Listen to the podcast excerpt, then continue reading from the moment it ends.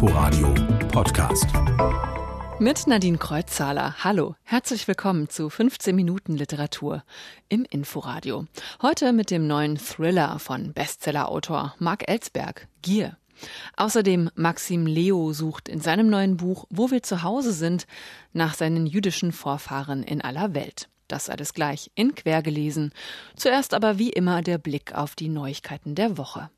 Die Kurt-Wolf-Stiftung zur Förderung einer vielfältigen Verlags- und Literaturszene sieht die Insolvenz des Buchgroßhändlers KNV als eine große Gefahr für die Branche. Schon jetzt wirke sie sich aus. Unabhängige Buchhandlungen und Verlage gerieten unverschuldet in Not. Es gebe Lieferengpässe. KNV ist als Zwischenbuchhändler ein wichtiges Bindeglied zwischen Verlagen und Buchhandlungen. Mehr dazu hören Sie gleich in Quergelesen.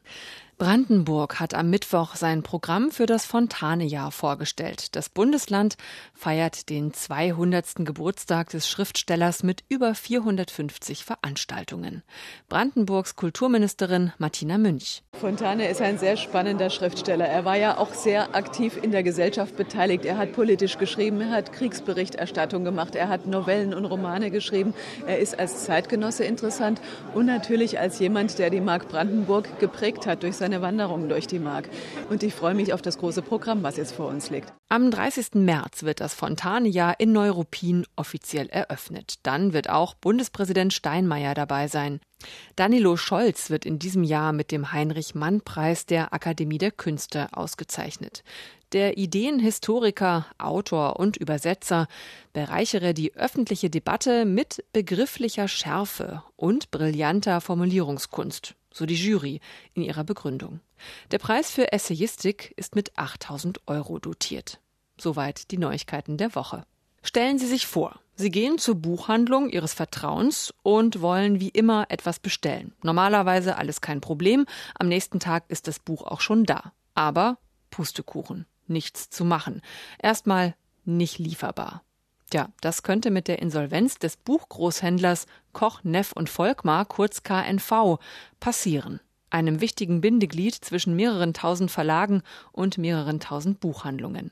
Ein Riese der Buchbranche ist in die Knie gegangen, so schreibt die Kurt-Wolf-Stiftung in einer Pressemitteilung. Britta Jürgs, die Vorsitzende zu den Konsequenzen für uns Kunden. Die längerfristigen Auswirkungen sind dass Buchhandlungen Lieferschwierigkeiten haben, dass äh, Bücher nicht mehr vorrätig sind, dass es äh, es muss ein ganz neues System müsste aufgebaut werden und die anderen können das nicht so auffangen. Für die Verlage wiederum geht es um viel Geld. Einigen Verlagen schuldet KNV schon jetzt Summen bis zu 100.000 Euro. Natürlich betrifft es auch die großen Verlage, aber gerade die die mittleren und kleineren Verlage haben natürlich auch nicht ein Polster, um das so lange aufzufangen. Also deswegen ist auf jeden Fall eine schnelle Lösung ist ganz wichtig, also dass sich da sehr schnell was tut, damit nicht alles zusammenbricht. Sollte der Riese KNV noch weiter fallen, könnte er einen beträchtlichen Teil der Buchbranche mit sich reißen.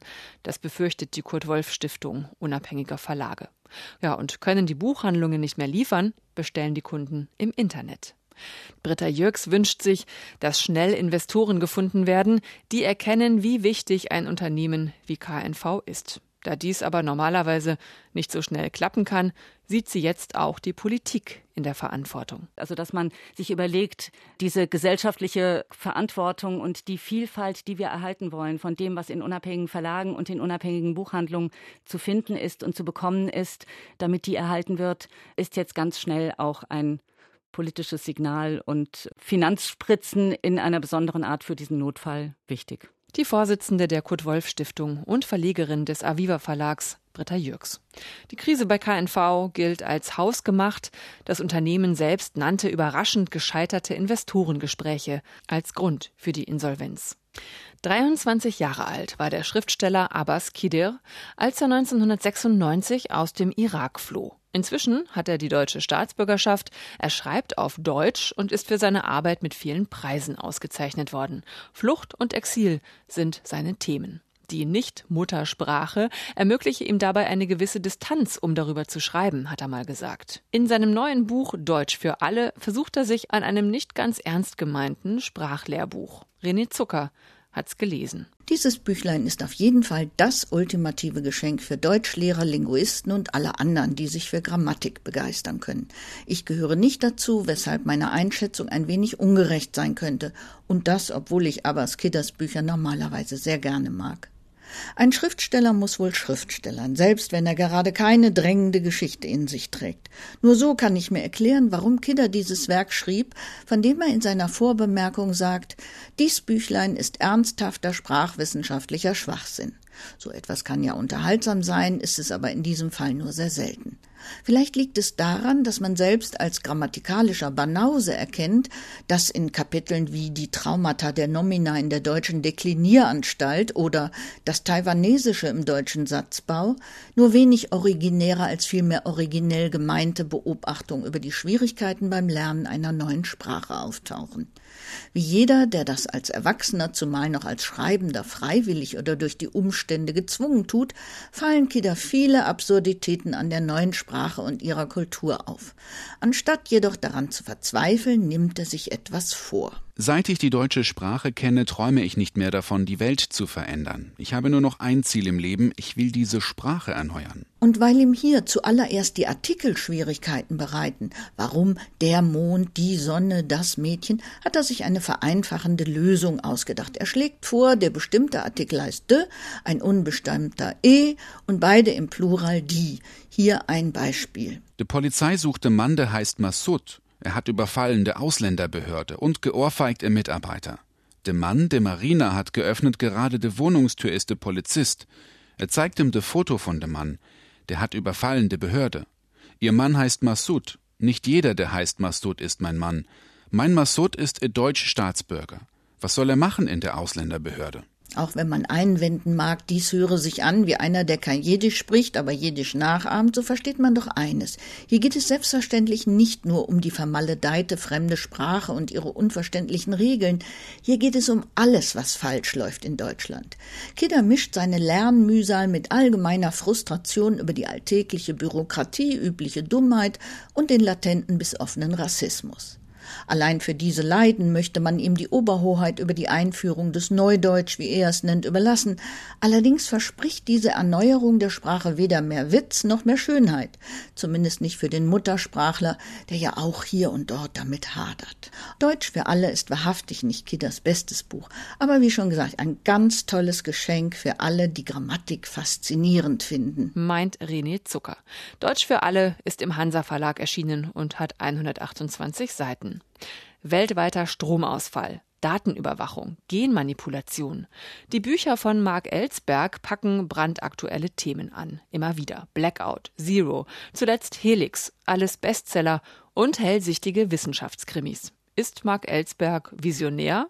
Ein Mahner oder einfach ein guter Unterhalter? Die Frage ist, was unterhält gut? Mich persönlich unterhalten Geschichten gut, wo ich ein bisschen was auch über den Zustand der Welt lerne, wo ich also nicht nur in eine fremde Welt flüchten kann für ein paar Stunden, das ist auch völlig okay, aber ich persönlich wäre davon unterhalten, wenn ich interessante Fragen gestellt bekomme und mich damit auseinandersetzen muss. Sagt Marc Ellsberg. Morgen erscheint sein neuester Roman Gier. Wie weit würdest du gehen? Sein Thema hier die weltweit verflochtenen Finanzmärkte. Meine Kollegin Ulrike Bieritz hat das Buch gelesen. Hunderttausende sind weltweit auf der Straße. Sie protestieren gegen neue Sparpakete zur Bankenrettung, gegen Massenarbeitslosigkeit und Hunger, auch in Berlin. Die Finanzkrise von 2008 ist noch deutlich in Erinnerung. Die nächste Krise steht kurz bevor. Stoppt die Gier. Wohnen ausspekuliert. Bedingungsloses Grundeinkommen. Friede jetzt. Tod dem Kapitalismus. Ist auf den Plakaten zu lesen. Den Demonstranten stehen tausende Polizisten gegenüber. Die Stimmung ist aufgeheizt auf beiden Seiten. Derweil versammeln sich im Schloss Charlottenburg die Wirtschafts- und Politikeliten der Welt zu einem Sondergipfel. Mit dabei auch Nichtregierungsorganisationen, eine Zusammensetzung, die repräsentativ für die Weltbevölkerung sein soll. Es geht darum, Lösungen für die drohende Krise zu finden, die vermutlich alles bisher Dagewesene in den Schatten stellen wird. Auf dem Weg zum Schloss ist auch Herbert Thompson. Der Wirtschaftsnobelpreisträger ist als Redner angekündigt. Er war eine Legende, eine Stimme, der die Wichtigen, die Mächtigen und Reichen dieser Welt Gehör schenken. Thomsons Telefon leuchtete auf. Schnaubend nahm er das Gespräch an. Was willst du noch? bellte er. Ich habe dir lang und breit erklärt, dass wir den Beweis haben, den mathematischen Beweis. Thomsons Gesicht lief rot an vor Zorn. Wir stehen vor einem Paradigmenwechsel. Du wirst mich nicht davon abbringen, meine Rede zu halten. Niemand wird das. Doch da irrt er. Wenige Minuten später verliert der Fahrer des Wagens die Kontrolle. Die Bremsen funktionieren nicht mehr, die Schaltung ist ausgefallen. Der Wagen knallt mitten im Tiergarten gegen eine Bordsteinkante und überschlägt sich. Das alles beobachtet Jan, ein junger Krankenpfleger, der gerade von der Schicht kommt. Er ruft die Polizei, will erste Hilfe leisten und kann noch hören, wie der Schwerverletzte zwei Namen flüstert. Das Flüstern war zu leise. Jan schob sich an seinen Mund, versuchte ihn zu beruhigen. Element, stöhnte er. Chantal. Elemente? Chantal? Machte keinen Sinn. Fitzroy Peel.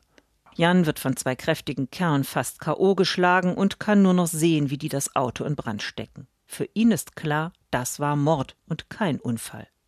Doch die Polizei glaubt ihm nicht. Also haut er ab und versucht herauszufinden, wen der Sterbende gemeint hat. Er findet sie, zwei Finanz- und Wirtschaftsexperten. Bald schon werden alle drei gejagt von der Polizei und den Muskelpaketen. Denn der Vortrag, den Thompson halten wollte, birgt Sprengstoff. Der Wissenschaftler hatte eine Formel gefunden, mit deren Hilfe Wohlstand für alle möglich ist. Um diese Idee geht es in Gier. Mark Ellsberg hat gründlich recherchiert, er schreibt flott und versucht, die wirtschaftlichen Zusammenhänge immer wieder für Laien herunterzubrechen.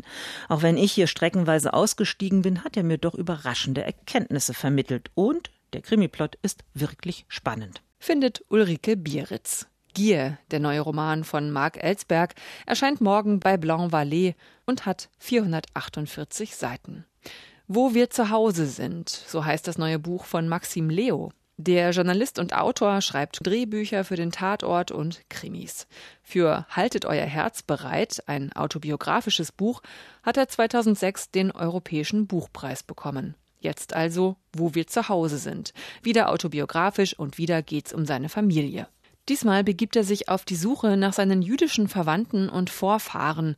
Die sind seit der Flucht vor den Nazis in aller Welt verstreut. Da ist zum Beispiel Ilse, die älteste Schwester seines Großvaters. Ilse spielte Klavier, liebte die Malerei und wollte unbedingt Psychologie studieren.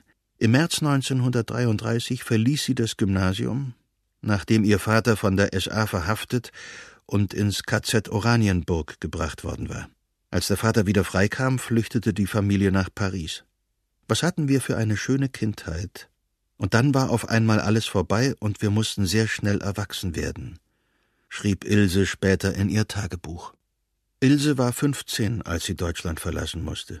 Irmgard war 22 und Hilde 26. Sie wurden aus ihrem Leben gerissen, mussten aufbrechen ins Ungewisse. Ich wollte wissen, wie die drei Frauen in Berlin gelebt haben wovon sie geträumt haben, wie sie geflohen sind. Was haben sie ihren Kindern von der Vergangenheit erzählt? Und warum kommen jetzt auf einmal ihre Enkel nach Berlin zurück? Das war ein Ausschnitt aus dem Hörbuch, wo wir zu Hause sind, gelesen von Ulrich Nöthen. Maxim Leo macht sich also darin auf die Suche. Er kriecht in Keller und auf Dachböden, in Archive, in Tel Aviv, in London, in Paris. Er findet Dokumente, Fotos, Briefe und Tagebücher. Feinfühlig und gleichzeitig packend rekonstruiert er die Flucht- und Lebensgeschichten der drei Frauen. Maxim Leo geht es aber auch darum, was die Vergangenheit mit den Nachkommen gemacht hat. Die Traumata. Wie hat sich all das in ihm selbst eingeschrieben, aber auch in seinen Cousinen und Cousins, die heute um die 20 sind? Dieser Ansatz der vererbten Traumata über Generationen hinweg, der ist nicht neu. Aber Maxim Leo kann gut erzählen. Er macht das Thema leicht zugänglich. Wo wir zu Hause sind, ist tragisch und traurig, packend und warmherzig. Das neue Buch von Maxim Leo, erschienen bei Kiepenheuer und Witsch. Das war quergelesen für heute. Bleibt noch der letzte Satz. Bei uns wie immer der erste aus einem Roman. Heute kommt er aus Winterbergs letzte Reise von Jaroslav Rudisch, nominiert für den Preis der Leipziger Buchmesse. Die Schlacht bei Königgrätz geht durch mein Herz, sagte Winterberg und schaute aus dem beschlagenen Fenster des Zuges. Jaroslav Rudisch liest aus seinem Roman am Dienstag im Literaturhaus Berlin. Das finden Sie in der Fasanstraße 23. Um 19.30 Uhr geht's los. Und ich stelle Ihnen das Buch ausführlich vor, am Dienstag in der Inforadio Kultur und nächste Woche auch hier in Quergelesen. Tschüss. Einen schönen Sonntag noch wünscht Nadine Kreuzhaler. Inforadio Podcast.